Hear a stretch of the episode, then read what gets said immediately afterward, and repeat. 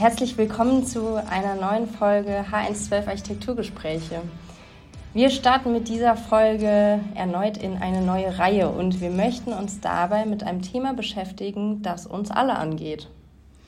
9,4 Prozent der Gesamtbevölkerung haben eine schwere Behinderung. Das sind ähm, in Deutschland ungefähr 7,8 Millionen Menschen oder waren 2021, 2022 ähm, und dabei sind nur drei Prozent angeboren, die restlichen durch Krankheit, Unfall. Das heißt, über 90 Prozent der Behinderungen treten einfach so im Leben auf. Und das bedeutet, dass man Barrierefreiheit nicht nur für Menschen mit Behinderung denken und planen sollte, sondern eigentlich wirklich immer. Denn Barrierefreiheit, das betrifft uns alle. Was das Ganze, also diese Fakten, die Miriam gerade ähm, einläutend erklärt hat, ähm, für die Architektur bedeutet, das wollen wir in dieser Reihe klären. Und heute zur ersten Folge, sozusagen zur Auftaktfolge zur Barrierefreiheit, ähm, haben wir uns natürlich wieder eine Gästin geladen. Wir begrüßen sehr herzlich hier bei H112 Petra Russ. Hallo. Hallo, schönen guten Tag. Freut uns, dass du da bist. Petra, du bist äh, selbstständige Architektin und Leiterin der Landesberatungsstelle Barrierefreies Bauen und Wohnen in Rheinland-Pfalz. Was ist denn eigentlich, das interessiert uns immer am Anfang, deine persönliche Motivation, dich äh, für dieses Thema, sprich die Barrierefreiheit in der Architektur, ähm, bei, in dem Fall der Landesberatungsstelle, zu engagieren? Wie kamst du dazu? Ähm, ja, das ist eigentlich ganz interessant. Das kam in der Tat sogar äh, in der Corona-Zeit. Und zwar ähm, war ich, wie du schon gesagt hast, äh, lange Jahre ähm, als freie Architektin tätig, eigentlich über 30 Jahre fast. Und ähm, habe dann in der Corona-Zeit wirklich so überlegt, was machst du jetzt mal noch so? Es sind auch ein paar Aufträge natürlich weggebrochen. Und mhm. dann habe ich mir überlegt, ich äh, möchte was machen. Also Architektur ist natürlich irgendwo eine sinnvolle Tätigkeit, aber ich möchte noch was Sinnvolleres machen. Ich möchte ähm, irgendwo äh, ja auch irgendwas für die Gesellschaft noch tun. Und habe dann geschaut, welche Richtung kann man da gehen. Und dann bin ich in der Tat auf die Barrierefreiheit gekommen und habe dann ähm, direkt angefangen da mit Fortbildungen, habe so Tagesseminare besucht und habe dann in der Tat auch direkt eine Fachplaner-Weiterbildung gemacht, äh, bin also Fachplanerin für barrierefreies Bauen. Und ähm, dann hat mich das so gepackt, äh, das war eine einwöchige Fortbildung, und habe überhaupt erst mal gemerkt, wie vielschichtig dieses Thema ist und dass es eben auch im Architekturstudium und auch ansonsten so in unserer Tätigkeit oft, wenn man jetzt nicht gerade im Gesundheitswesen ähm, baut oder so, kommt das wirklich oft zu kurz. Also ähm, das hat mir so richtig die Augen geöffnet. Ja, und dann habe ich ähm, geschaut, was mache ich jetzt und bin dann in der Tat über die Architektenkammer Rheinland-Pfalz, sie haben mich dann weiterverwiesen an die Landesberatungsstelle. Und ähm, dann gab es eine glückliche Fügung, nenne ich es einfach mal. Die ehemalige Leiterin wollte sich verändern und äh, ja, ich mache es kurz, so kam das dann. Ähm, ja, jetzt, jetzt leite ich die Landesberatungsstelle Barrierefrei Bauen und Wohnen und es ist eine ganz andere Arbeit, als ich es ja, davor gemacht habe. Bin jetzt seit einem Jahr dabei, äh, macht mir aber total viel Spaß und ähm, ist wirklich auch ähm, ja, eine sehr sinnstiftende Sache.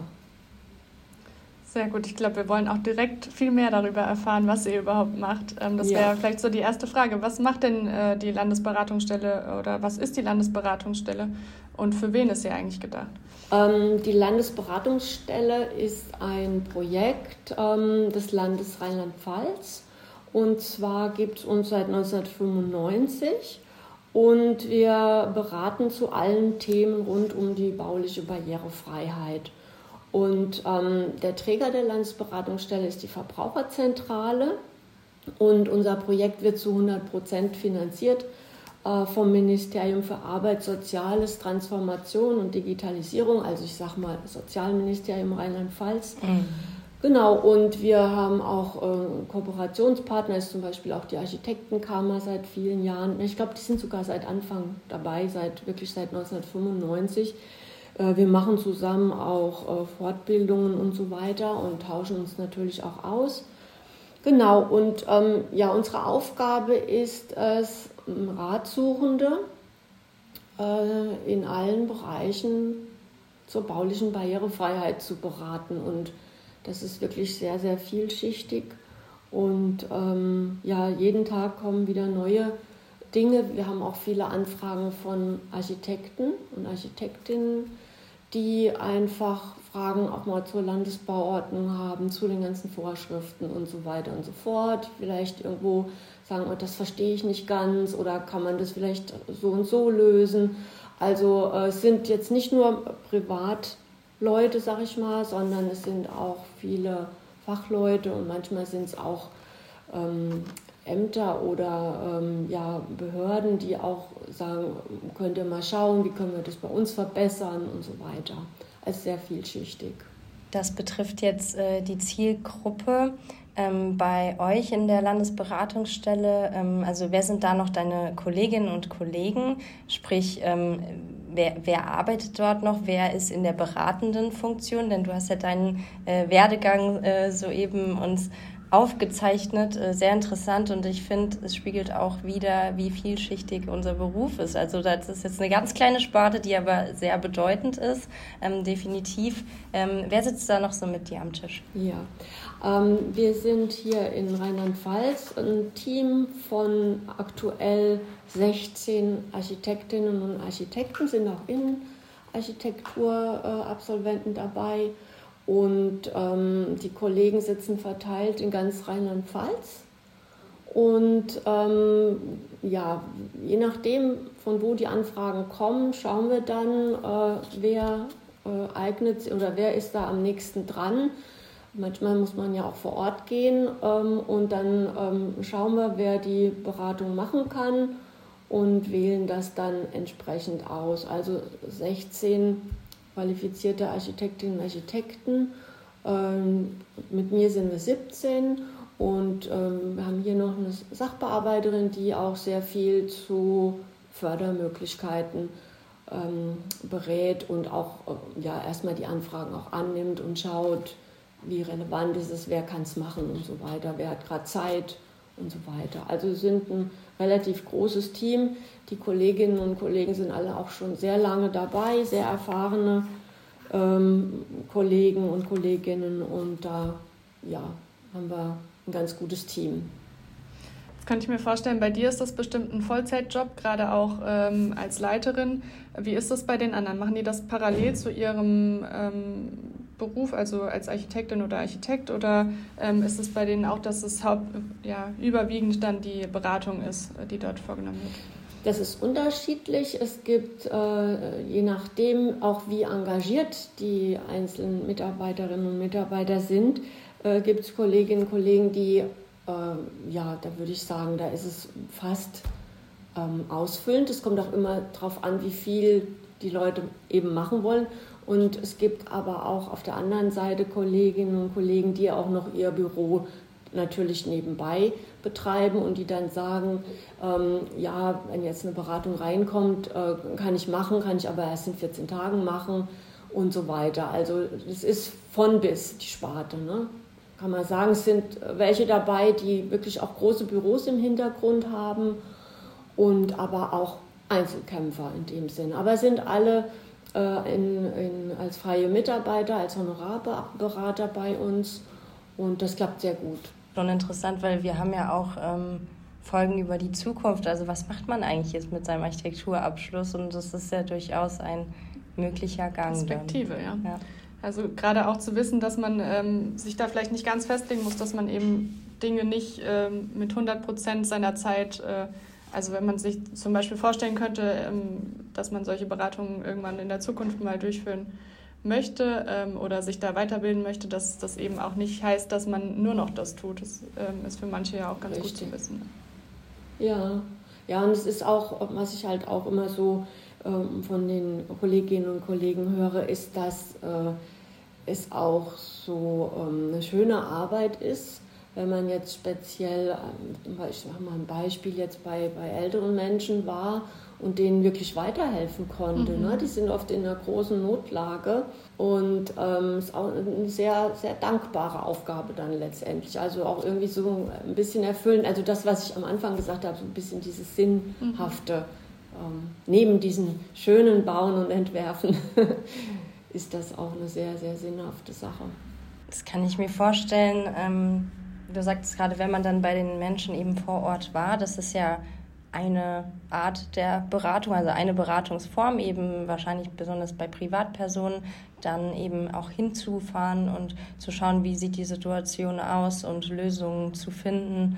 Ähm, gegebenenfalls Produktempfehlungen, keine Ahnung. Ähm, das ist aber auch genau das, was mich interessiert. Ich, äh, wir, wir, möchten gerne mehr Ahnung darüber haben. Wie läuft so eine Beratung ab? Fangen wir vielleicht mal bei Privatpersonen an, bevor wir dann auf uns die Planten übergehen, oder? Mhm. Ja. Ähm, wir haben verschiedene Arten äh, von Beratungen. Also unser Angebot umfasst einmal die telefonische Beratung. Das kann man sich dann so vorstellen, dass eben Leute während unserer Servicezeiten anrufen und schildern ihr Problem. Ähm, die sagen zum Beispiel, ja, äh, mein Mann äh, ist gestürzt, ist jetzt, äh, hat irgendwie eine schlimme Fraktur an der Hüfte, ist jetzt auf den Rollstuhl angewiesen oder irgendwie in der Richtung und ich muss jetzt mein Bad umbauen. Ja? Das äh, wäre jetzt eine Sache, die dann halt für eine telefonische Beratung ein bisschen zu kompliziert wäre, da würde man dann sagen, ja, okay, wir nehmen Ihre ganzen Daten auf, wo, wo die Ratsuchenden dann eben wohnen und so weiter und schauen mal, welcher Kollege, welche Kollegin kann vor Ort äh, Sie besuchen und wir schauen uns das Bad an, was wir da verändern können. Vielleicht muss eine bodengleiche Dusche rein und so weiter. Ja, das heißt, es wäre jetzt erstmal eine telefonische Anfrage gewesen, gew gewesen aber aus der würde eine äh, Vorortberatung. Wenn es jetzt kleinere Sachen sind, äh, dass zum Beispiel Leute einfach anrufen und sagen, ja, an wen kann ich mich denn jetzt wenden, ganz konkret, äh, ich suche einen Planer, eine Planerin, wie finde ich die denn? Und dann könnte man jetzt telefonisch Auskunft geben, gehen Sie bitte über das Suchportal der Architektenkammer und schauen Sie da nach, äh, nach der Kategorie barrierefreies Bauen. Die haben da so ein Suchportal. Und da können Sie sich einen Architekt, Architektin in Ihrer Nähe äh, können Sie da finden. Das wäre zum Beispiel mal eine, eine telefonische Beratung.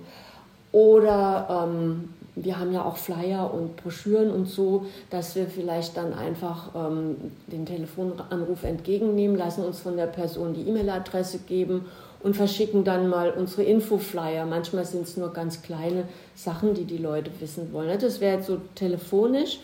Und dann machen wir auch Beratungen in unseren Beratungsstellen. Wir haben 15 Beratungsstellen verteilt über ganz Rheinland-Pfalz. Es ist jetzt nicht so, dass die alle die Landesberatungsstelle selbst betreibt, sondern äh, wir sind zum Teil in den Stützpunkten der Verbraucherzentrale. Oder wir sind in äh, Kreisverwaltungen oder in, äh, in Mehrgenerationshäusern oder so, in, äh, eben das, so, dass wir da quasi ein festes Büro zu einer festen Zeit zur Verfügung haben, wo dann auch eben ähm, persönliche Beratung in den Beratungsstellen stattfinden kann. Das eignet sich halt zum Beispiel super gut, wenn Leute ähm, Neubau planen, ein Einfamilienhäuschen und einfach erstmal wissen wollen, auf was muss ich denn so achten. Ja, da kann man zum Beispiel das sehr gut in der Beratungsstelle machen oder eine Beratung auch zu Fördermöglichkeiten. Weniger geeignet ist es natürlich, wenn man vor Ort was anschauen muss, ist ja logisch. Dann kann man zwar vielleicht mal ein Foto mitbringen, ähm, dann geht es auch schon mal, aber dann sind halt so Vor-Ort-Beratungen dann eben das, das bessere Mittel der Wahl. Genau, das sind so unsere verschiedenen Tätigkeiten und natürlich also schriftlich per E-Mail geht auch sehr, sehr viel. Ne? Das heißt aber, ihr übernehmt als Landesberatungsstelle jetzt keine Planungsaufgaben, also ihr plant jetzt nicht ein komplettes barrierefreies äh, Bad zum Beispiel, ähm, sondern ihr verweist dann eher an Planerinnen und Planer oder ähm, übernehmt ihr tatsächlich auch Planungsleistung? Nein, also das äh, zu der Beratung würde jetzt auch dazugehören, also nur mal als Beispiel. Äh, man kommt jetzt irgendwo hin, es ist ein Haus von mir aus aus den 70er Jahren, das Bad ist dann in der Regel nicht allzu groß, dann ist eine Badewanne äh, und eine Dusche drin. Die Dusche hat dann oft eine 30 cm hohe Kante. Und dann würden wir auf jeden Fall dazu auch eine Skizze machen. Also die Kolleginnen und Kollegen messen das Bad aus mhm. und schauen dann auch, was würde da funktionieren. Mhm. Ja, soweit es eben in einem Beratungsumfang von ja, plus minus drei Stunden dann letztendlich so ist bei uns so in etwa ähm, die Regel. Also dann kann man ein bis zwei Stunden vor Ort schauen, mit den Leuten reden und dann eine Skizze dazu machen und einen kleinen Bericht. So in etwa sieht es dann aus. Mhm. Was wir nicht leisten können, ist eine fix und fertige Ausführungsplanung, die dem Handwerker übergeben wird. Aber diese Skizzen sind in der Regel doch dann so, dass ein Handwerker zum Beispiel das auch sehr gut äh, umsetzen kann, weil es geht meistens ja darum, dass bestimmte Abstände eingehalten werden oder dass man schaut, was ist mit den Türen, geht die Tür nach außen auf oder ist sie überhaupt breit genug und so weiter. Und das wird dann alles festgehalten, auch in vielleicht einem kleinen Bericht dazu. Und ähm, das wird dann den Ratsuchenden auch übergeben und damit kommen die eigentlich ganz gut zurecht. Ne? Ja, und wie gesagt, wenn es ein Umbau, eine richtig große Sache Anbau von einem Aufzug oder irgendwas geht, ja, dann kann man natürlich auch erstmal beraten und sagen, das und das wären die Optionen, das würden wir vorschlagen, Sie haben die und die Möglichkeiten. Aber wenn jetzt natürlich der Bauantrag für den Anbau des, des Aufzuges gestellt werden muss, das können wir nicht machen. Das ist ja klar. Das macht dann der Architekt. Das hat ja dann auch, äh, geht ja dann auch um Haftung und so weiter. Wie funktioniert die Schnittstelle da zu dem Planten? Weil wir können ja auch auf euch ähm, zukommen? Äh, die Schnittstelle funktioniert insofern, dass wir eben sagen, wenn es weitere Fragen gibt, können die sich gerne wieder mit uns in Verbindung setzen. Ansonsten sind natürlich ähm, Architektinnen und Architekten auch so ausgebildet, dass sie dann auch so eine Sache auch ähm, übertragen können und umsetzen können. Ne? Wenn sie da so, ein, so eine Idee oder ein Konzept bekommen äh, dann können die das in der Regel auch umsetzen, haben vielleicht sogar auch noch einen Verbesserungsvorschlag oder eine andere Idee, aber wir sind auch immer offen für weitere Rückmeldungen oder noch weitere Nachfragen, ganz klar. Die Frage ist ja tatsächlich nach dem barrierefreien Plan, weil wir ja insbesondere Zuhörerinnen und Zuhörer haben, die sich mit der Architektur schon auseinandersetzen oder vielleicht studieren oder fertig sind. Ähm, was würdest du sagen, in welchen Gebäuden muss denn besonders auf Barrierefreiheit geachtet werden? Oder vielleicht auch, für wen ist Barrierefreiheit äh, wichtig? Wir haben im Vorfeld oder in der Einleitung haben wir gesagt, es betrifft uns alle. Ähm, aber es war jetzt sehr pauschal, aber vielleicht äh, fangen wir da mal an. Prinzipiell ist es schon so, kann man sagen, also es ist ja auch in der Landesbauordnung so geregelt, dass prinzipiell alle öffentlich zugänglichen Gebäude barrierefrei sein müssen. Es gibt ein paar Einschränkungen in der Bauordnung, aber man muss es sich einfach so vorstellen, ähm, überall, wo Menschen reingehen können, sei es jetzt die Kneipe, sei es ein Kino, sei es ein Bäcker, sei es ein Rathaus, ähm, sei es eine Arztpraxis, äh, kann es sein, dass man in dem Moment, wo man da gerade reingehen möchte, äh, im Rollstuhl sitzt, weil man sich ein Bein gebrochen hat. So, das bedeutet, dass eigentlich jedes Gebäude barrierefrei zugänglich sein muss. Ähm, das ist mal das Erste. Und dann gibt es natürlich die Anforderungen, die die Leute privat zu Hause haben. Ja, wenn jetzt eben jemand äh, krank ist, betrifft auch viele ältere Menschen, die Einschränkungen haben in der Mobilität, dann für die ist es natürlich wichtig, dass da speziell das Bad ist da immer so das Hauptthema, ne? dass das barrierefrei ist und natürlich auch sinnvollerweise oder bestenfalls die ganze Wohnung, aber das ist natürlich ein Wunschdenken. Ja? Viele Wohnungen sind eben nicht so und deswegen gibt es dann halt am, am Ende auch immer die Probleme, wenn Notfall eintritt. Aber auf, in welchen Gebäuden muss man auf Barrierefreiheit achten? Also alle öffentlichen Gebäude, wo Menschen rein und rausgehen.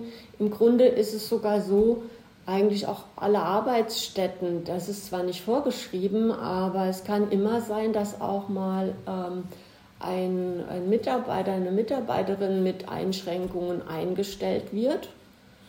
Und spätestens dann muss angepasst werden. Ne? Also ich sag mal so, eigentlich müsste überall, wo jetzt neu gebaut wird, zumindest so ein Mindestmaß an Barrierefreiheit eingehalten werden. Auf jeden Fall im öffentlichen Bereich, auch auf jeden Fall ähm, ja, in Geschäften, Cafés und ganz wichtig ist auch zum Beispiel die Arztpraxen. In Deutschland sind nur 25 Prozent der Arztpraxen barrierefrei.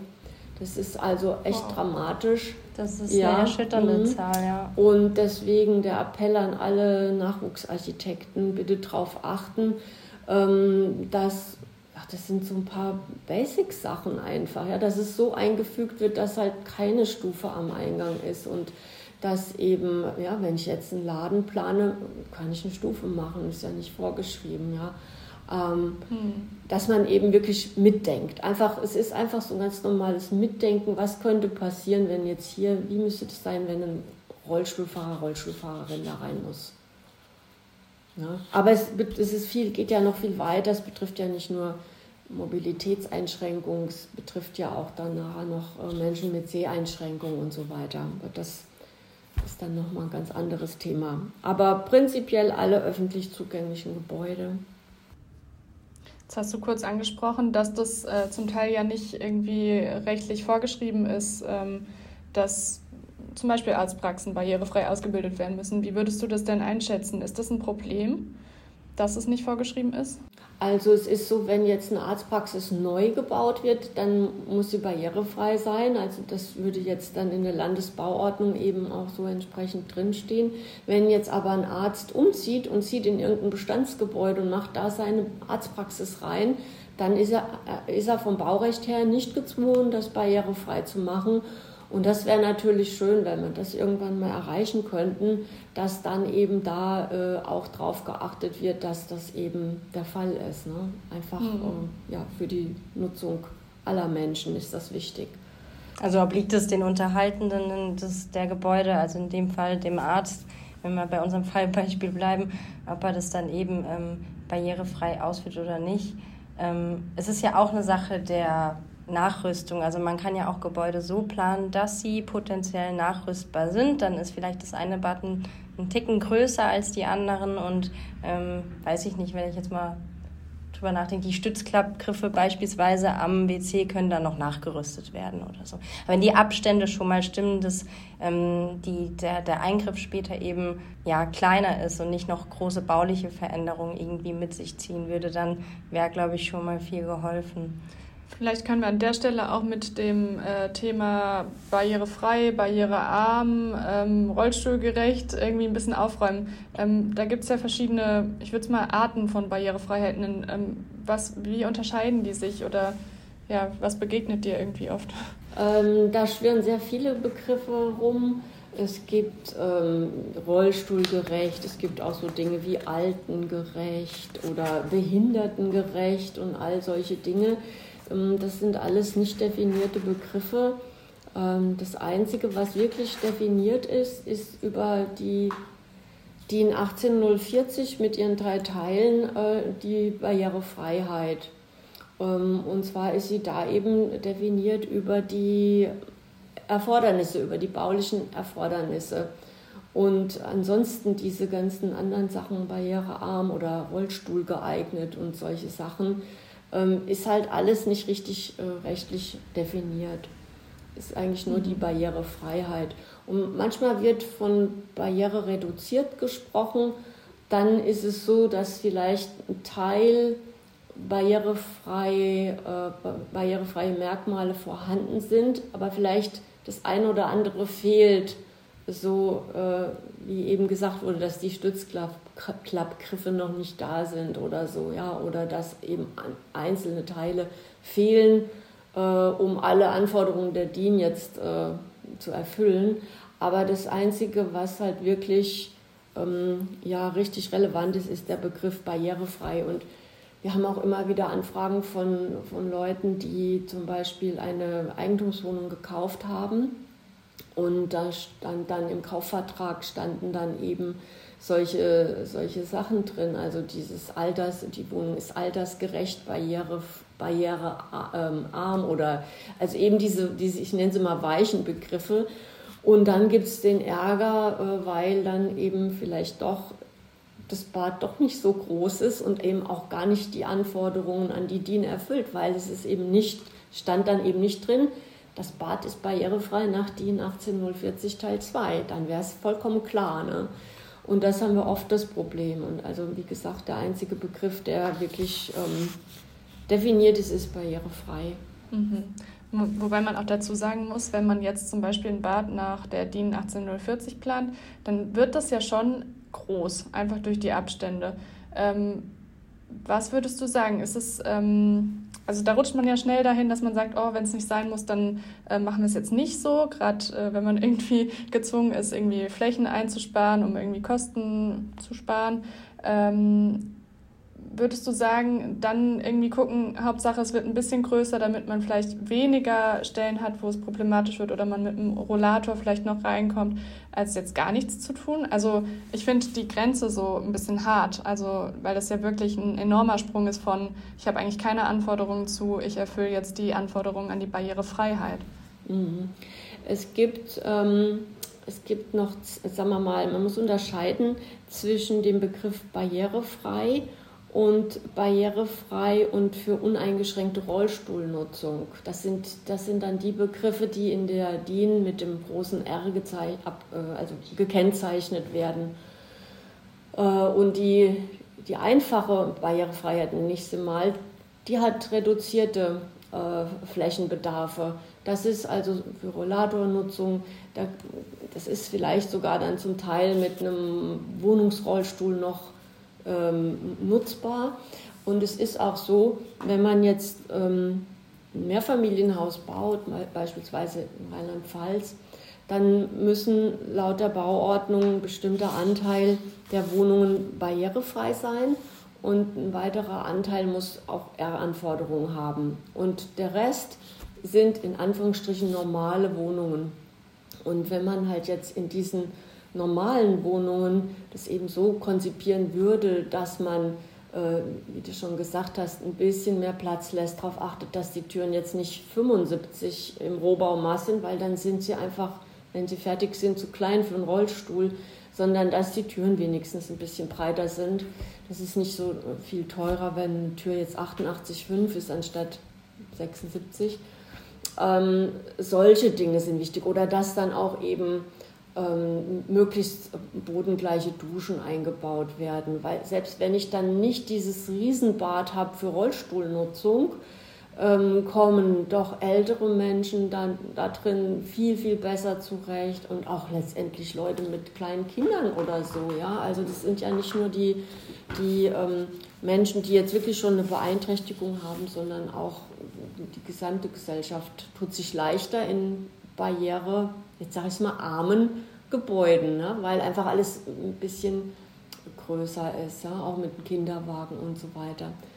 Ich weiß, das widerspricht oft äh, den Dingen, die jetzt im Moment halt auch auf, auf der Agenda sind, dass alles, ja, äh, wir müssen reduzieren, dürfen nicht so viel Flächen verbrauchen und so. Aber es kann auch nicht nachhaltig sein, wenn wir jetzt Gebäude errichten, wo wir in 30 Jahren oder 20 Jahren wieder umbauen müssen, weil wir feststellen, oh mein Gott, die ganzen Babyboomer, die jetzt dann in 20 Jahren 80, 85 Jahre alt sind, wo sollen die denn jetzt hin? Ja, wir brauchen immens viele Wohnungen in den nächsten Jahren, weil die Altersstruktur wird sich ja nach oben verschieben, die Pyramide. Der Jahrgang 1964 ist der Jahrgang, der die meisten ähm, ja, die, die meisten Menschen äh, sozusagen hervorgebracht hat. Und die sind jetzt so um die 60 und die werden in 20, 25 Jahren auch quasi ja den Wohnungsmarkt fluten, ja. Und äh, ja, das ganze Problem, was in der Pflegebranche im Moment ist, wollen wir gar nicht jetzt aufmachen, das Fass. Das heißt, es werden gar nicht alle unterkommen in von mir aus Pflegeheimen oder sonst. Das heißt, wir müssen den Wohnraum so herstellen, dass der auf lange Sicht äh, für alle nutzbar bleibt. Ja, das ist ganz wichtig. Wir haben jetzt ähm, sehr viel über die ähm, Einschränkung der Mobilität gesprochen. Ähm, Was spielt aber da neben der Grundrissgestaltung zum Beispiel Abstände zu Wänden einzuhalten oder dass die Tür breit, äh, breit genug ist? Ähm, was spielt da noch eine Rolle? Also ähm, Stichwort visuelle Barrierefreiheit. Ja, das sind dann die Dinge, die relevant sind für Menschen mit ähm, Hörbeeinträchtigung oder taube Menschen oder Sehbeeinträchtigung und Blinde. Äh, da gibt es natürlich noch mal ganz andere Anforderungen. Ähm, zum Beispiel die Sehbeeinträchtigten, da müssen wir mit viel Kontrast arbeiten. Und sehbeeinträchtigt sind auch ja schon viele ältere Menschen. Ja. Es gibt natürlich Menschen, die eine Krankheit haben ähm, aber auch im Alter lässt die Sehkraft nach. Und da sind eben zum Beispiel ausreichende Kontraste äh, sehr, sehr wichtig und sehr hilfreich. Und das ist auch eben alles in der DIN geregelt. Da gibt es auch ähm, bestimmte ja, Kontrastabstufungen, nenne ich es jetzt mal. Das kann auch alles ausgerechnet werden. Das ist auch ganz interessant und gar nicht so einfach. Zum Beispiel ähm, ja, der Eingang mal nur so gesagt. Ja? Also wenn ich jetzt eine weiße Tür auf einer weißen Wand mit, einer weißen, mit einem weißen Griff habe und einem weißen Schild mit, einem hellgelben, mit einer hellgelben Schrift, dann wäre das jetzt überhaupt nicht kontrastreich. Und auf solche Sachen ist dann zu achten für alle mit Sehbeeinträchtigung. Und wenn es halt zum Beispiel dann im Inneren des Gebäudes ist, ist ja ganz wichtig, äh, zum Beispiel Glasflächen zu markieren in einmal in Augenhöhe und einmal noch ein bisschen weiter unten, ähm, dass man da eben nicht das Gefühl hat, man kann da durchlaufen, ne, wenn man nicht gut sieht. Ähm, das ist wichtig und wenn es halt dann auch für die blinden Menschen sind überhaupt ähm, Orientierungs- und Leitsysteme wichtig. Ja, und äh, die, die Menschen mit einer Hörbeeinträchtigung oder taube Menschen, die profitieren von natürlich Ansagen. Man kennt es vielleicht aus Aufzügen ja, in öffentlichen Gebäuden. Da wird ja immer angesagt, ähm, ja, erste Etage oder irgendwie, ja, so, dass eben äh, einmal das auf visuell zu sehen ist, auf dem Tableau und das aber auch angesagt wird. Und das nennt man dann auch Zwei-Sinne-Prinzip. Und äh, Zwei-Sinne-Prinzip äh, hilft auch allen Menschen und auch allen mit Beeinträchtigung. Ich sage immer ganz gerne, es ist so ähnlich wie beim Handy. Wenn das Handy klingelt, dann hört man das. Wenn man drauf schaut, sieht man Anruf und im besten Fall vibriert es auch noch. Ne? Das sind dann sogar drei Sinne. Und deswegen ist es für Menschen mit Einschränkungen immer gut, wenn es äh, auf mehrere Arten kommuniziert wird. Und das ist halt besonders wichtig bei Sicherheitsaspekten. Also wenn jetzt ein Brand ist, dass eben in öffentlichen Gebäuden muss dann eben akustisch gewarnt werden, es muss visuell gewarnt werden, sodass eben auch taube oder blinde Menschen die Möglichkeit haben, äh, das zu erfassen. Ja? Das, das ist das Zwei-Sinne-Prinzip, das ist ganz wichtig. Ja. Das ist spannend, weil man sich ja häufig irgendwie mit äh, Barrierefreiheit irgendwie nur in dem Sinne beschäftigt, dass man über äh, die Grundrissgestaltung nachdenkt und dass eben Personen, die im Rollstuhl sitzen oder gehbeeinträchtigt sind, äh, mobilitätseingeschränkt, ähm, dass die sich irgendwie zurechtfinden und vorankommen. Ähm, aber es gibt ja wirklich noch viele andere Arten ähm, von Beeinträchtigungen und es kann leicht anfangen und irgendwann schwer werden oder ähm, auch sehr plötzlich kommen. Und dann ist es ja umso besser, wenn man das irgendwie mit bedenkt.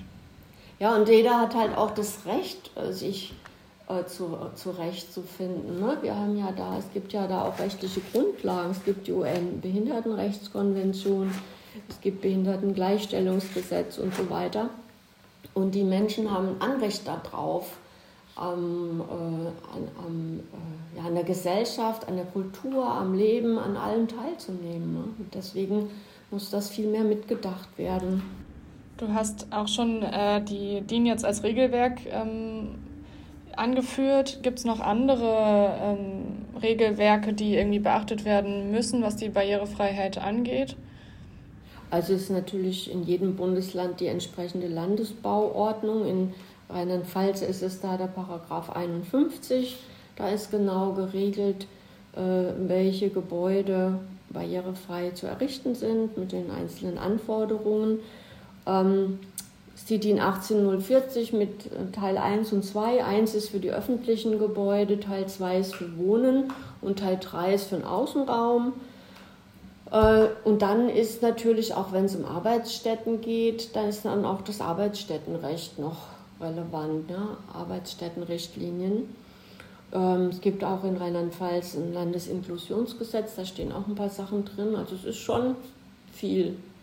Aber ich sag mal, unser, unser, unser Kern, unsere Kernbibel ist natürlich die DIN, wobei in der DIN auch ausdrücklich drinsteht, dem Planer ist auch, Planerin ist auch ähm, überlassen, die Anforderungen auf andere intelligente Art und Weise zu erreichen. Also wenn ich jetzt merke, boah, das ist ja total, das passt einfach nicht und so, dann kann man sich auch überlegen, wie kann ich das anders erreichen. Das Ziel, es geht um die Schutzziele, die da drin sind, die müssen erreicht werden. Kann man also durchaus auch seinen ganz normalen Menschenverstand einsetzen und auch dann eben mit der Bauaufsicht und mit auch natürlich seinem Auftraggeber das abstimmen, sagen hier, ich möchte es gern so machen, weil das funktioniert auch und muss natürlich begründen und so weiter. Also das ist eine sogenannte Öffnungsklausel in der DIN und das ist auch ganz gut, dass da so ein bisschen Spielraum bleibt. Mhm. Hast du vielleicht als ähm, letzte Frage noch, hast du, ein, hast du einen Tipp, wo man äh, Dinge nachlesen kann, ohne dass man auf so eine harte DIN zurückgreifen muss? Also wenn ich jetzt vielleicht noch studiere und ich möchte mich irgendwie mit dem Thema ein bisschen ausgiebiger befassen, hast du irgendeine Literaturempfehlung? Ähm, ja, und zwar hat, äh, könnt ihr über unsere Webseite barrierefrei-rlp.de äh, könnt ihr die Broschüren runterladen. Die haben wir in Zusammenarbeit mit der Landesregierung, äh, also wir haben ja hier in Rheinland-Pfalz das Finanzministerium, da ist die Bauabteilung, wir haben kein eigenes Bauministerium in Rheinland-Pfalz, die sind im Finanzministerium integriert.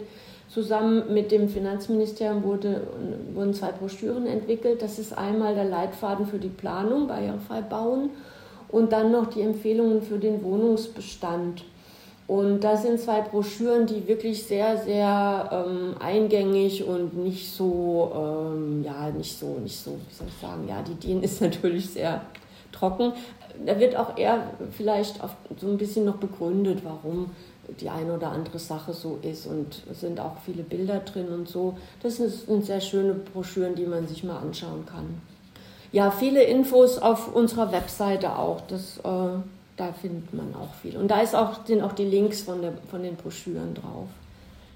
Okay, perfekt. Das werden wir auf jeden Fall in die Infobox stellen. Packen wir in die Show Notes. Genau. wir haben auch noch vier Flyer. Das sind, ist dann die Kurzfassung. Da geht es nur um Bäder barrierefrei wohnen, ankommen und duschen. So, das sind so, das sind so unsere Hauptthemen, wenn es um private Beratungen geht. Das ist so kurz und knackig mit den notwendigen Abständen und auf was zu achten ist. Aber wenn so ein bisschen äh, mehr Hintergrund sein sollte, dann werden die Broschüren interessant. Ist allerdings nur auf Wohnungsbau bezogen, ne? ist jetzt nicht zu öffentlichen Gebäuden. Jetzt haben wir, glaube ich, sehr, sehr viele Infos gesammelt, Petra. Wir möchten uns an dieser Stelle für deine Zeit bedanken, für dein Engagement und ich glaube, uns wurde allen noch mal viel mehr bewusst, wie wichtig das Thema ist. Schön, dass du dabei warst bei H112. Dankeschön. Ja, ja bedanke mich sehr herzlich für die Einladung.